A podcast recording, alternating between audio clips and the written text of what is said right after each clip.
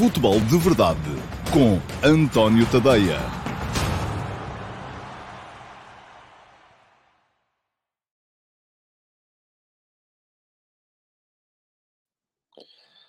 Ora, então, muito bom dia a todos e sejam muito bem-vindos então à edição que é a número 648 do Futebol de Verdade para segunda-feira, dia 5 de setembro de 2022. Um, edição que segue mais uma jornada da Liga Portuguesa, foi a quinta e eu preciso só de mudar aqui uh, o, o enquadramento, porque está ali atrás uma, uma, um reflexo de luz que pode ser desagradável para quem está aí desse lado. Bom, estava a dizer, quinta jornada da Liga, a jornada em que os eh, quatro europeus ganharam, dois deles com mais dificuldades, o Benfica e o Sporting Clube Braga uh, marcaram os gols da vitória já uh, para lá do período de descontos inicialmente designado pelas, respectivas, pelas equipas de arbitragem dos respectivos jogos, uh, o Sporting e o Flóculo Porto pelo contrário, marcaram mais cedo e uh, geriram durante a segunda parte, de maneira a não precisarem então de se desgastar tanto uh, antes das eh, partidas europeias que aí vêm para esta semana.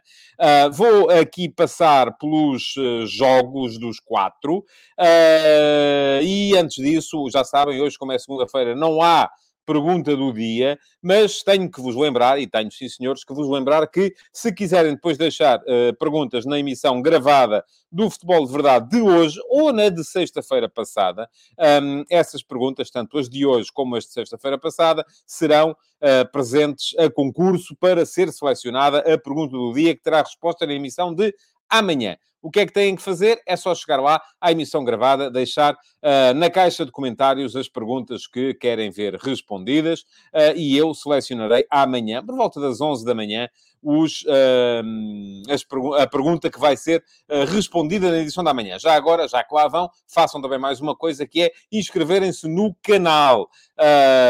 está lá um botãozinho, é muito fácil, diz lá, inscreve-te no canal, é só clicar em cima e se Uh, se inscreverem no canal, ativem as notificações para serem avisados sempre que eu entro em direto uh, para mais uma emissão do Futebol de Verdade, que é segunda a sexta, meio-dia e meia, sempre aqui uh, para, uh, para vos falar da atualidade do futebol.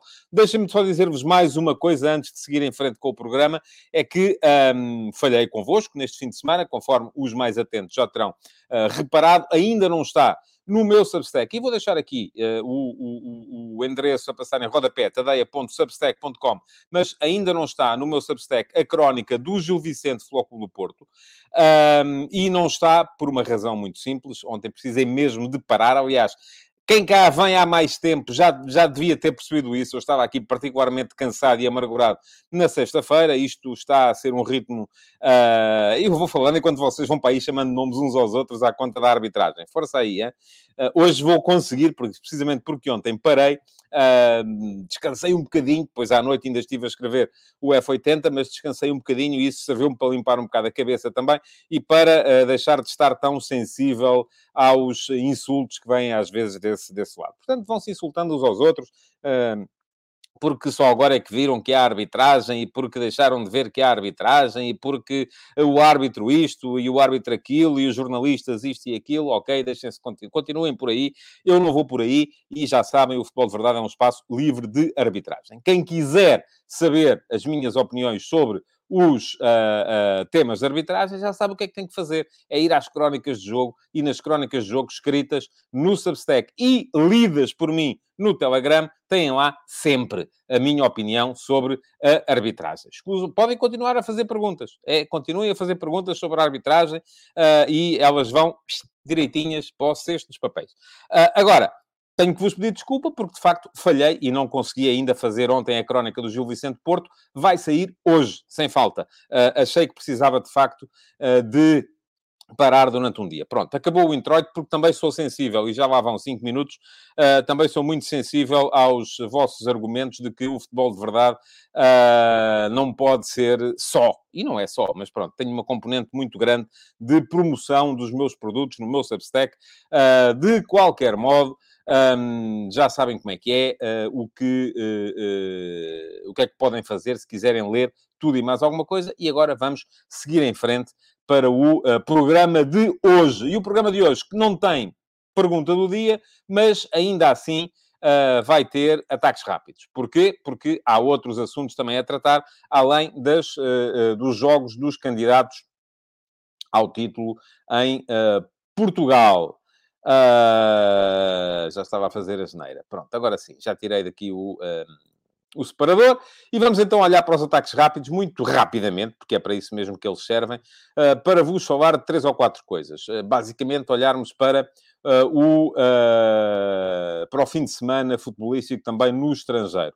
Começamos pela Premier League. Um, houve erros dos árbitros também, e, e, a diferença é que lá eles já foram assumidos pela Comissão de Arbitragem Local, ou pela Associação dos árbitros local. Eu escrevi sobre o tema hoje de manhã. Fica aqui o link uh, para quem quiser poder aceder. Hoje não pus o cronómetro a funcionar. Eu sei que já alguns de vocês se lembraram, mas eu não pus.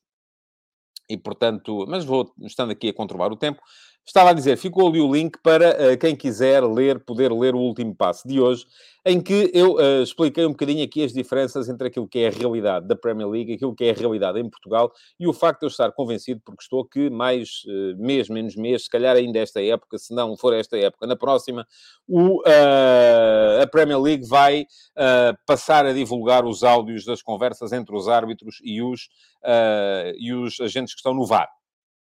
Eu acho que isso é muito positivo, aliás, já devia ter sido feito desde o início. Uh, e desde o início que uh, uh, me pareceu que isso viria humanizar a questão. Porquê?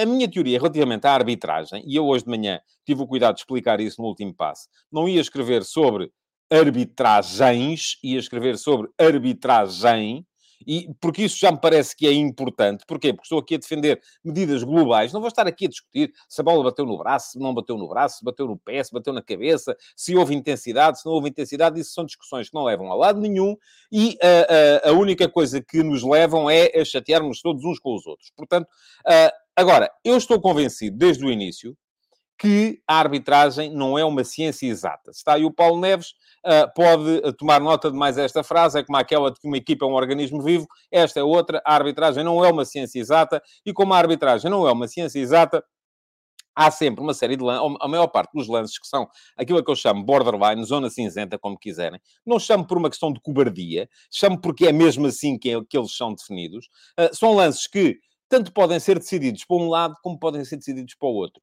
Nem com VAR, nem com uh, uh, uh, o 4K ou o 5K ou não sei quantos K que permite as imagens televisivas. Hoje em dia não é possível definir uma série de lances se são para um lado ou se são para o outro. E o que é que isto nos leva a concluir? Leva-nos a concluir que muitas vezes as decisões dos árbitros são tomadas em função do estado de espírito que eles têm naquele momento. E isto varia. Agora, é importante nós percebermos, nós que estamos fora, percebermos qual, o que é que levou àquela tomada de decisão. Se é porque é um árbitro que decide mais vezes a favor da equipa da casa do que da equipa que joga fora, se é porque é um árbitro que decide mais vezes a favor dos grandes uh, do que dos pequenos, se pelo contrário é um árbitro que gosta de se armar e, e, decide mais vezes a favor dos pequenos do que dos grandes, se é porque no, no, lance de dúvida anterior decidiu a favor de um determinado clube e, portanto, no lance de dúvida seguinte já decide a favor do outro porque tem a funcionar no subconsciente uma espécie de uh, uh, lei da compensação. E isto, do meu ponto de vista, será muito beneficiável. Ou melhor, vamos tirar um, começar a perceber melhor aquilo que vai na cabeça de cada árbitro, se tivermos a possibilidade de escutar em direto, de preferência em direto, e eu já vos disse aqui que é isso que eu defendo, é isso que se faz.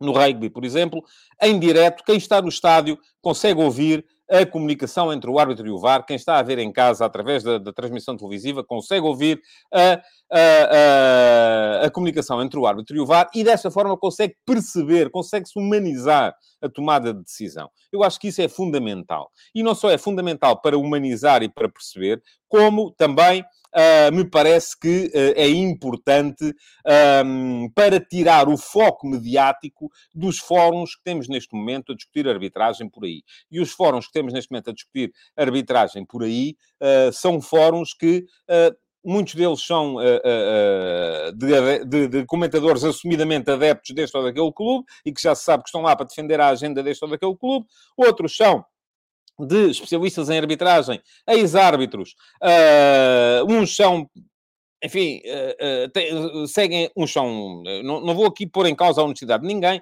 mas uns seguem agendas clubísticas, outros seguem agendas de uh, defesa de classe, outros, pelo contrário, seguem agendas que gostam de atacar tudo e mais alguma coisa, e eu sei muito bem de quem é, quem, quem é que estou a pensar, mas também já estou um bocadinho como o Otávio Machado, vocês também sabem daquilo que eu estou a falar. Portanto, não preciso aqui agora de me adentar muito mais, até porque não quero que esse seja o assunto do futebol de verdade. Um, Portanto, aquilo que acontece é que, uh, a partir do momento em que tivermos, no meu ponto de vista, os áudios públicos, uh, haverá uma humanização. Se isto pode piorar, eu creio que não. Admito que sim. Dependerá um bocadinho também daquilo que, uh, do outro lado, que é o nosso lado, o lado da comunicação social, o vosso lado, o lado dos adeptos, também for feito. Acho que isto não vai melhorar numa geração, é uma coisa que vai levar tempo, mas de qualquer modo, acho que o caminho correto é esse. Bom, um, isto para vos falar então dos erros, que foram erros crassos e já assumidos uh, em arbitragem na Premier League. Porquê? Porque a Premier League não, os árbitros da Premier League não são melhores que os nossos. Aliás, alguém me dizia num comentário uh, nas, uh, nas redes sociais hoje, e eu concordo, acho que foi o Alcides Correia que falou nisso, que, e nem foi nas redes sociais, acho que foi mesmo na caixa de comentários do Substack, que o. Um, que o. o eu estou, estou aqui, às vezes paro, porque estou aqui entretido com o vosso bate-boca. A sério, centrem-se no programa, façam esse favor. Não eu não quero saber se bloqueiam, se não bloqueiam. Eu, sou, eu não sou a favor de bloquear ninguém. Não quero saber se bloqueiam, se não bloqueiam, mas centrem-se no programa, porque isto está-me a dispersar também um bocadinho a mim. E depois é chato e o programa perde qualidade por causa disso, porque está aí toda a gente, papapá, papapá, papapá, e aquele menino fez-me isto, e o outro menino fez-me aquilo, e eu vou bloquear. Não interessa nada. A sério, sigam em frente. Uh, bom, ia a dizer, já nem sei o que é que ia a dizer, mas uh, uh, enfim, não devia ser importante, porque se fosse importante eu lembrar-me. Premier League. Um, importantíssima vitória do Manchester United sobre o Arsenal. O Arsenal continua na frente da, da, da da, do campeonato, mas perdeu com o Man United. O Man United, ao vencer o, Arsenal, já é europeu, vejam só, depois daquele início uh, absolutamente catastrófico, já está no quinto lugar, o lugar de uh, qualificação europeia, e a curiosidade de termos visto o uh, Cristiano Ronaldo a jogar no corredor direito. Aliás, fiquei curioso quando entrou o Cristiano, percebermos se o que é que o que é que ele ia fazer, se ia o Cristiano para o meio, se o Rashford ia para a ala ou não, enfim, mas o que aconteceu foi Cristiano colado na direita, o Rashford acaba por fazer os dois golos que permitem a vitória e o Cristiano vai a correr junto à linha lado do lado direito, não interfere nem num lance nem no outro uh, e acaba por ficar um bocadinho à margem daquilo que foi a decisão do jogo, uh, onde houve muito mais Bruno Fernandes e muito mais Eriksen do que uh, Cristiano. Agora, não tenho a certeza, aliás, não tenho a certeza, não, tenho a certeza que isto não é, não é bom para nós. Uh, porque aquilo que nós queremos, nós queremos um Cristiano Ronaldo taticamente mais disciplinado, quando digo nós, nossa seleção portuguesa. Queremos um Cristiano taticamente mais disciplinado. E se este bocadinho entre uh, uh, este momento e o Campeonato do Mundo servir para o Eric Ten Hag disciplinar taticamente o Cristiano Ronaldo, isso é excelente. Uh, mas se uh, começarmos a pensar que queremos o Cristiano a jogar à direita na seleção nacional, não queremos. Queremos o Cristiano a jogar ao meio, mas a seguir o plano. É só isso. É, é tão simples quanto isso. É pena que uh, para o United conseguir interpretar o plano, seja preciso encostar o Cristiano à direita, como aconteceu neste jogo. Uh, Diz-me aqui o Nelson Azevedo que por acaso ele interfere, assim, interfere, já estamos um bocadinho como quando havia poucos jogadores portugueses no estrangeiro e no domingo desportivo se destacava quando uh, o jogador português fez o passe para o jogador que fez o passe, para o jogador que fez o passe, para o jogador que fez o gol. Estamos um bocadinho já por aí. Uh, diz o Jason Lima, Bruno Fernandes já está a jogar muito, é verdade, fez uh, o passe que ele faz para o segundo gol do Rashford, é um passe extraordinário. Uh, e o Claude Ferreira diz que o estilo do Tenag não se identifica em relação ao que ele propunha no Ajax. Mudou radicalmente para uma espécie de jogo de contra. Sim, enfim, Sabe que o jogo, um dia destes falaremos aqui mais sobre isso. O jogo é, é uno e uma equipa.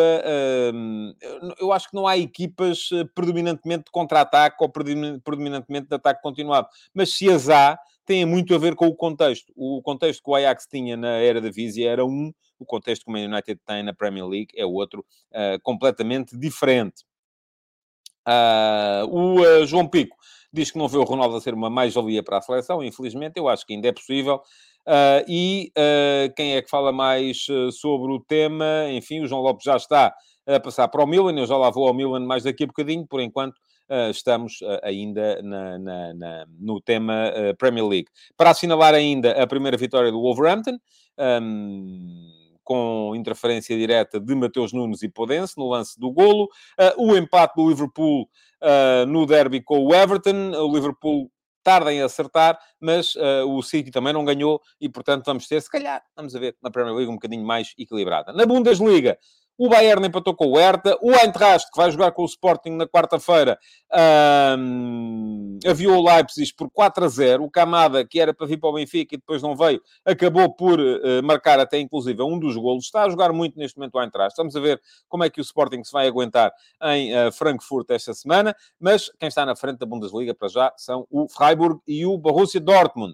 Uh, boa resposta do Borussia ao, ao boa resposta do Borussia Dortmund ao, eh, ao caso Aller eh, e ao facto de ter ficado sem o homem que contratou para ser eh, o substituto de Erling Holland.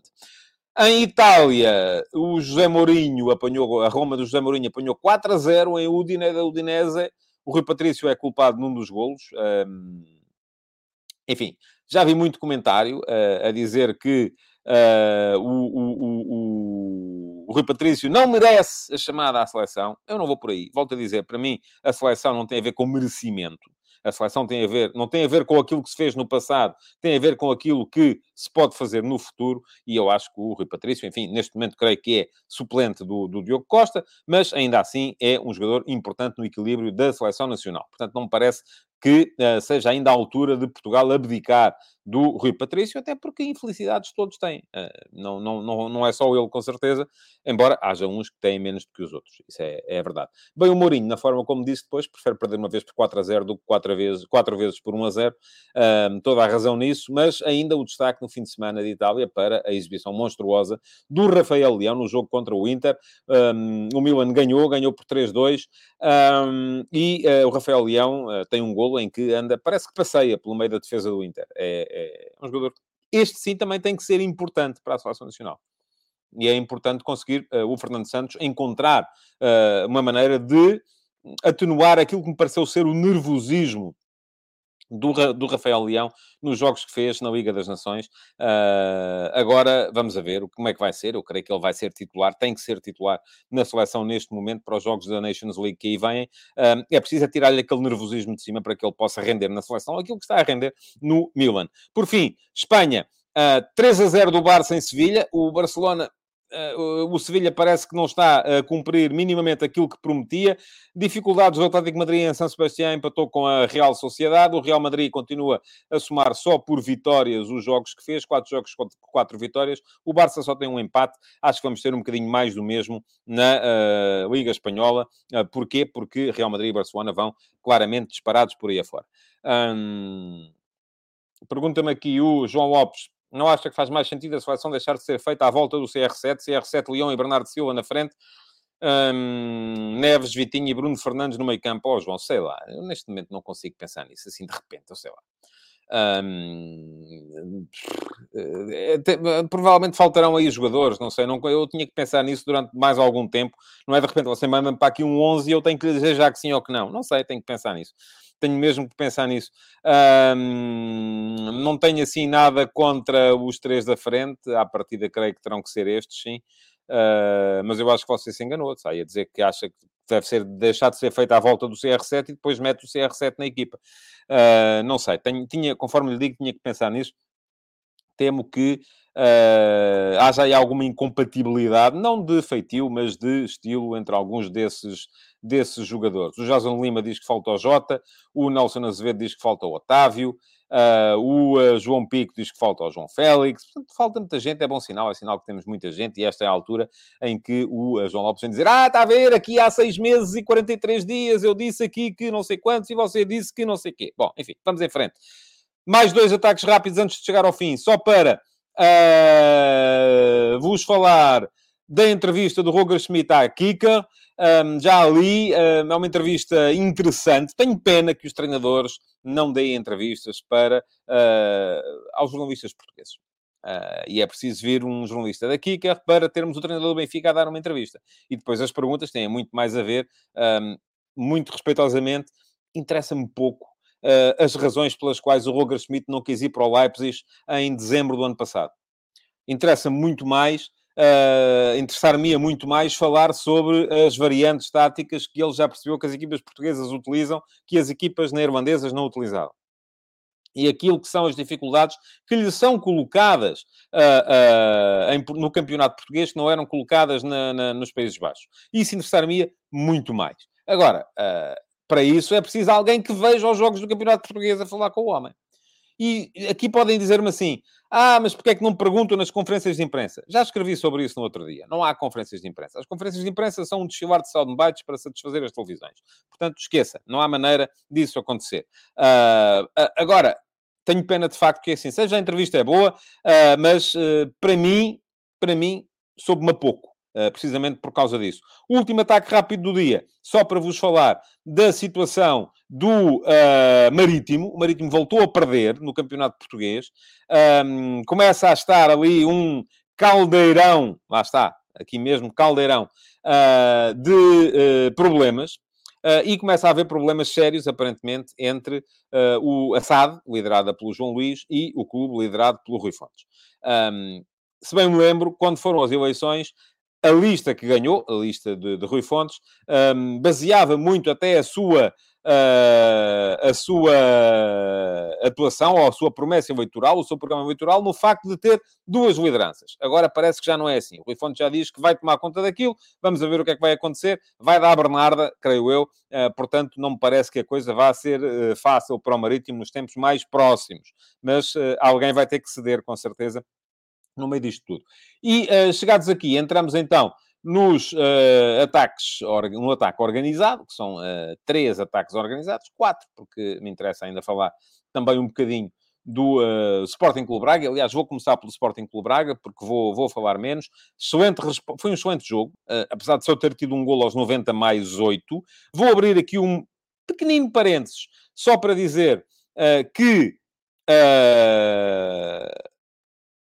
não me parece que tenha havido erro do árbitro na questão do, do, do tempo de compensação. Uh, porque o árbitro... Ah, o árbitro deu 5 minutos e o gol foi aos 90 mais 8. É verdade. Mas o árbitro deu 5 minutos.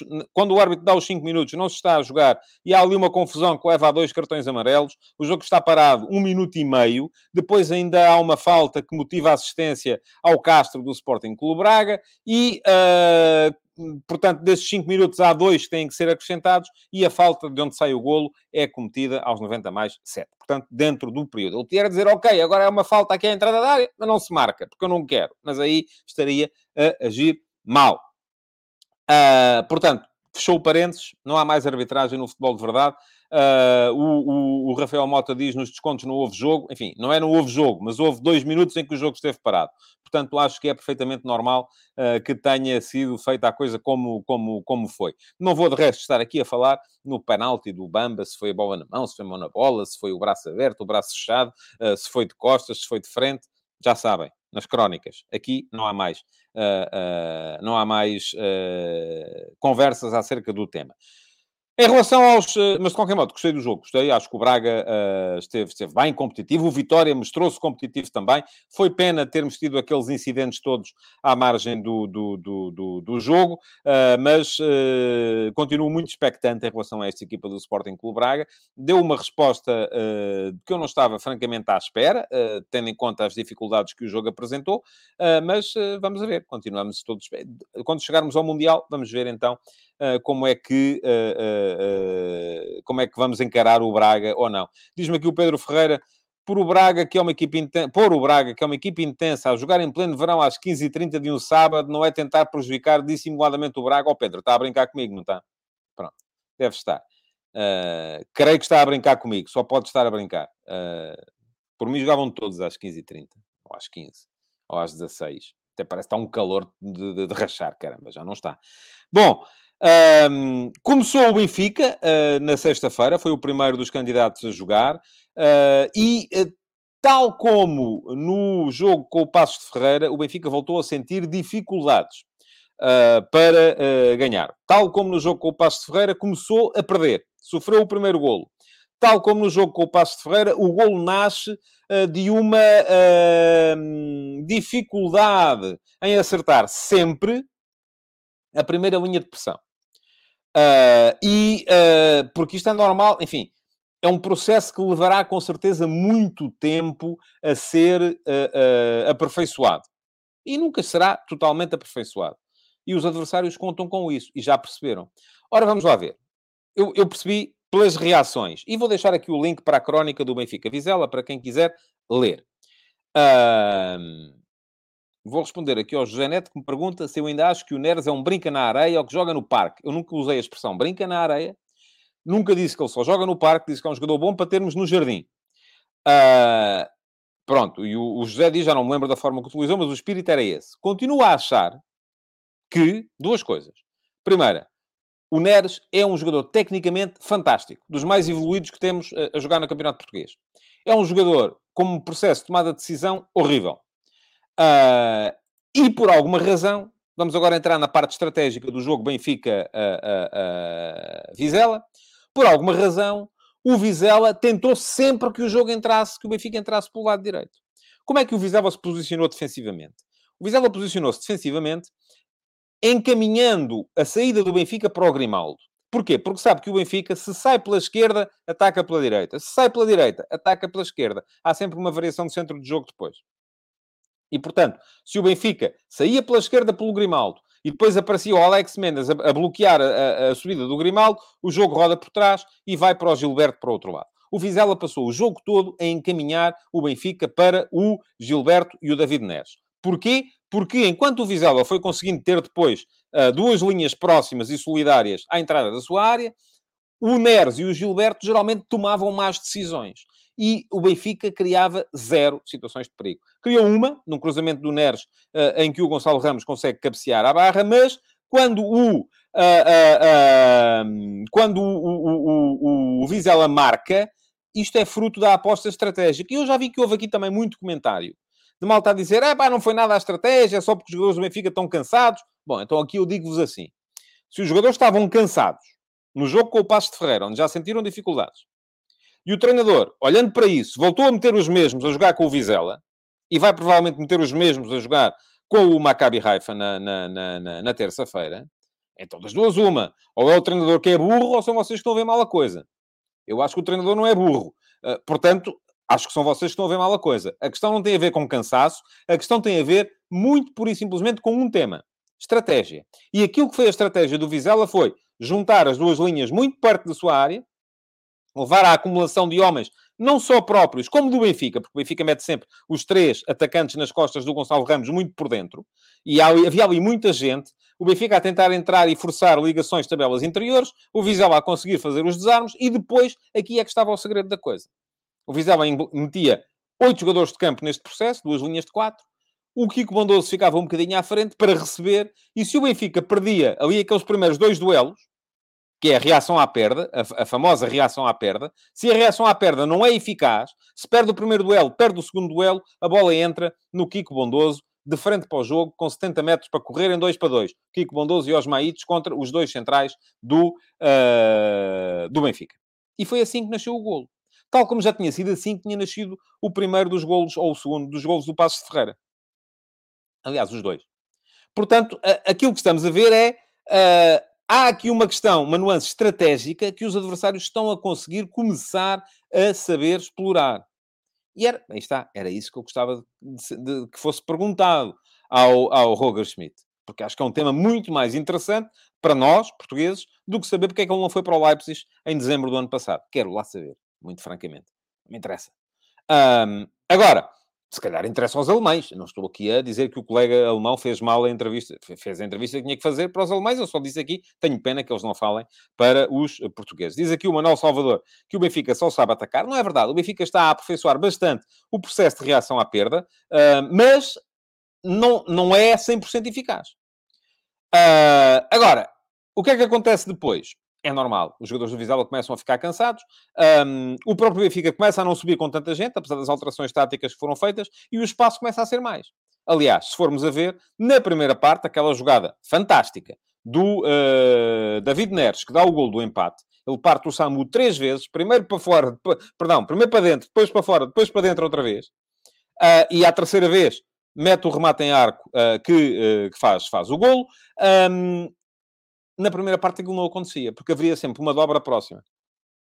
Na segunda parte não houve. E não houve por uma razão muito simples. Já não havia uma concentração de gente tão intensa como havia na primeira, apesar do Álvaro Pacheco ter metido mais gente para defender. O Claudemir, quando entrou, foi para encostar aos, aos uh, centrais e para ficar com uma linha de 5 atrás, o que, do meu ponto de vista, pode ter sido um erro, face à presença dos dois pontas de lança do Benfica, que a altura estava a jogar com o Gonçalo Ramos e com o Petar Musa. Bom, uh, Agora, o que é que uh, há para dizer mais? Bom, o Benfica depois acaba por ter alguma fortuna na forma como chega ao golo uh, aos 90 mais... Uh, enfim, o golo é marcado aos 90 mais 12, mas a grande penalidade é cometida aos 90 mais 8, ainda dentro do, do, do, do período normal de compensação, porque houve uma substituição depois da da indicação do tempo de desconto atribuído. Já me pareceu que foi, se calhar, um bocadinho excessivo os 8 minutos, mas, uh, uh, mas uh, de qualquer modo um,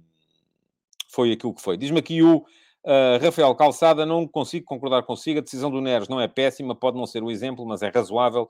Ó oh, Rafael, eu recomendo-lhe só que vá ver o jogo com o Passo de Ferreira, basta-lhe ver 3 minutos, entre os 40 e os 45 há dois lances, de, de, um de 3 para 2 e outro de 4 para 2, que morrem por causa da, da má tomada de decisão do Neres. Agora, vamos lá ver. Eu não, não tenho rigorosamente. Hum, acho que os jogadores não têm que decidir sempre bem. Acho que há alturas em que podem decidir mal. E não vou com isto dizer que o Neres não deve jogar. É um jogador extraordinário. Já resolveu uma série de jogos ao Benfica. Agora, podia ser melhor nesse aspecto? Podia. Bom, uh, vamos seguir em frente para falar do Estoril Sporting. E também vai ficar aqui uh, o link para, para a crónica do, do jogo, para quem a quiser ler, em tadeia.substack.com. Um, é um jogo em que o, o Sporting uh, entra forte, e entra forte, do meu ponto de vista, uh, sobretudo devido a duas ou três nuances estáticas que podem ser apresentadas àqueles que estão a dizer que o Ruben Amorim joga sempre igual. Não joga sempre igual, joga sempre com a mesma estrutura, o tal uh, 3-4-3, uh, mas uh, introduz sempre nuances, uh, e a nuance que ele introduziu neste jogo foram os uh, dois centrais que ladeiam o Coates serem jogadores fortes na condução e fortes na construção. O Santos Justo à direita e o um, Mateus Reis à esquerda.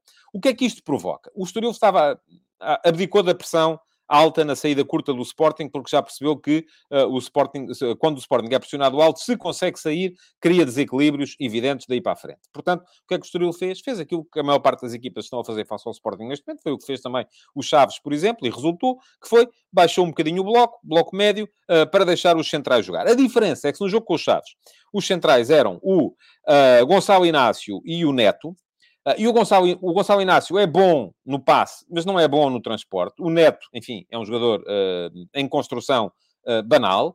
e aquilo que, embora seja um bom defensor, mas em construção é banal, e aquilo que muda de um jogo para o outro é a capacidade dos centrais transportarem a bola. E quando os centrais transportam a bola, atraem e fixam uh, o, o, jogador que lhes aparece à frente. E quando atraem e fixam o jogador que lhes aparece à frente, isso permite que alguém fique liberto uh, numa segunda linha. E foi assim que o Sporting foi encaminhando o jogo sempre para uh, o sentido da baliza do Dani Figueira. Foi uma entrada forte do Sporting, mete uma bola na barra, faz dois golos. É verdade que, fruto de desorientação defensiva enfim, não, não lhe vou chamar de desorientação defensiva, fruto de erros individuais, porque eu acho que o processo estava bem, fruto de erros individuais, uh, sempre entre o Santos Justo e o Adam. Parece que a comunicação ali não estava a funcionar bem. O Estoril tem duas ocasiões em que podia ter feito gol também. Não fez nem numa nem noutra, o jogo ficou controlado, uh, apesar depois das uh, alterações que os dois treinadores foram fazendo, mas foi um jogo que o Sporting controlou ao longo da segunda parte, sem grandes dificuldades. Uh, mais uma nota para outra nuance tática que o Sporting apresentou neste jogo, defendeu muitas vezes em 4-4-2. Porquê? Porque, uh, como adiantavam Nuno Santos para a primeira linha de pressão, Nuno Santos à esquerda, uh, vamos supor, Trincão à direita, Edwards e Pedro Gonçalves no meio, depois, num, num, primeiro momento, ou num segundo momento, o Nuno Santos baixava para a linha do Morito e do Ugarte com o uh, Trincão ou Edwards, consoante aquele que estivesse à direita, a fazer médio ala direito, e o Mateus Reis assumia, nesse momento, o posicionamento de defesa esquerda. Uh, só mesmo quando o adversário entrava em zona de criação é que o Sporting usava a sua tradicional linha de 5 atrás. Portanto, Há aqui nuances táticas que eu acho que merecem a pena ser, ser estudadas, serem vistas. Não é verdade que o Sporting jogue sempre igual. Não fez um jogo extraordinário, não fez, longe disso. Uh, há um jogo ainda com muita coisa para acertar, um, sobretudo ao nível dos comportamentos individuais.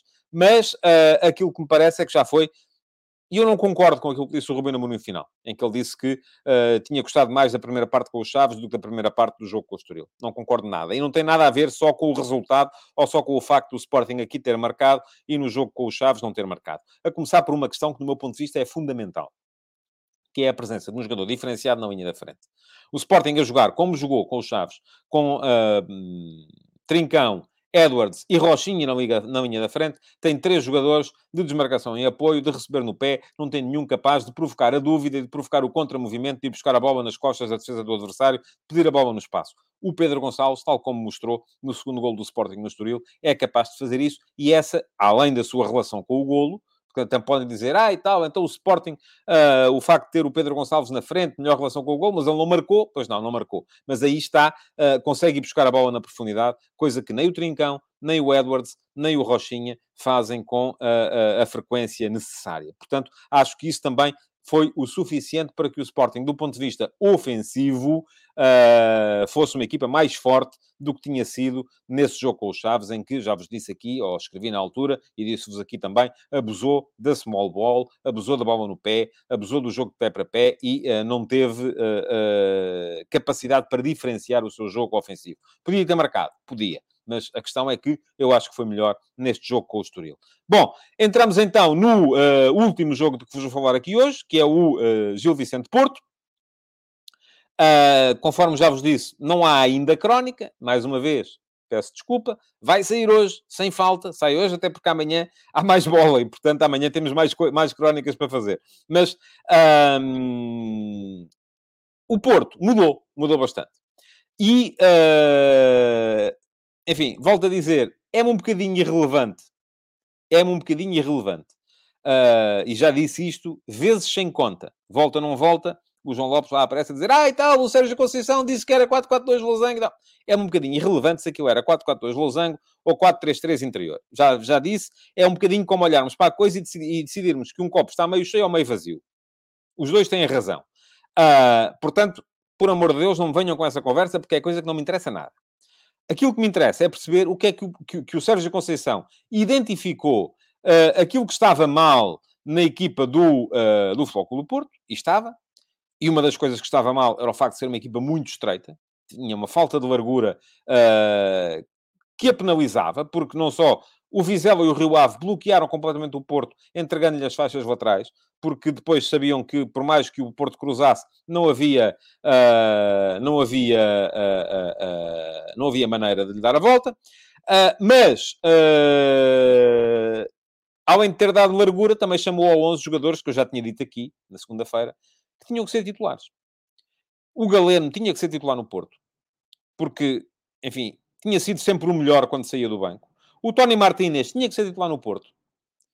Porque é um jogador que dá à equipa soluções que o Evan Nilsson não dá. E o Porto, neste jogo com o Gil Vicente, teve sempre o Taremi a ligar e o Tony Martínez, lá está, a ir à procura da profundidade. É um jogador mais físico, um jogador mais possante, um jogador com mais capacidade de choque e de combate e de finalização.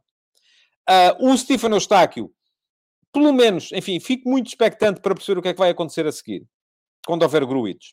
Porque uma coisa é o Porto jogar no tal 4-4-2 losango barra 4-3-3 interior, com um médio mais defensivo, um médio mais recuado, que era o Uribe, e depois com dois médios interiores eh, que, à partida, eh, divergiriam. Havia um mais capaz de conduzir a bola no pé, de queimar linhas em posse, Gruites, e outro mais técnico, mais criativo, uh, Otávio.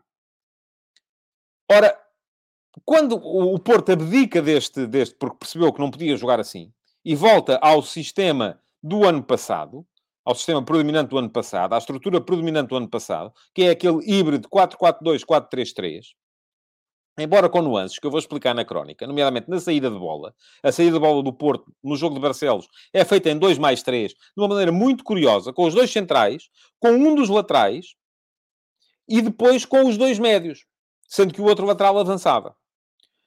Isto pode desequilibrar uma equipa adversária, mas eu vou explicar isto tudo com imagens na crónica do jogo eh, quando, eh, quando a fizer.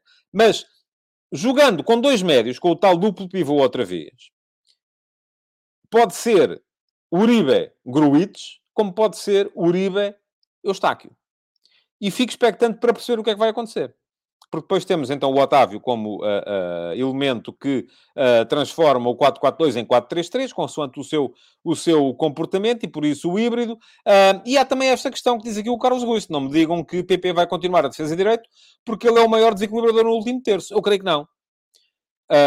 mas para o PP avançar, o Galeno tem que saltar.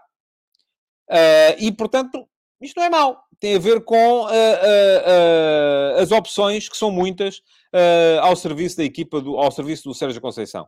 Um, portanto, aquilo que me parece é que há aqui, houve evolução, mas o jogo não foi extraordinário.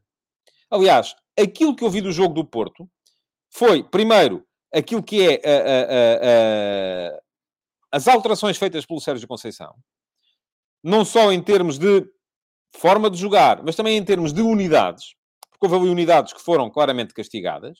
Evan Nilsson, o, o Zaidu, o João Mário, uh, o Bruno Costa, uh, o Marcano, portanto, os cinco jogadores que saíram, há aqui, por um lado, castigo, por outro lado, a necessidade de colocar, de mudar o sistema, por outro lado, a necessidade de chamar ao jogo os jogadores que tinham vindo, vindo, tinham vindo a ser importantes quando saíam do banco, e ainda por fim, eh, porque eu acho que há um caso à parte, eh, porque era uma coisa que estava só à espera de um jogo que corresse mal para, para acontecer, a entrada do David Carmo na equipa para a saída do Marcano, porque o David Carmo é o futuro do Porto no centro da defesa. Agora, aquilo que vimos do Porto foi, sobretudo, uma equipa a responder àquilo que o Sérgio Conceição tinha dito na conferência de imprensa antes do jogo.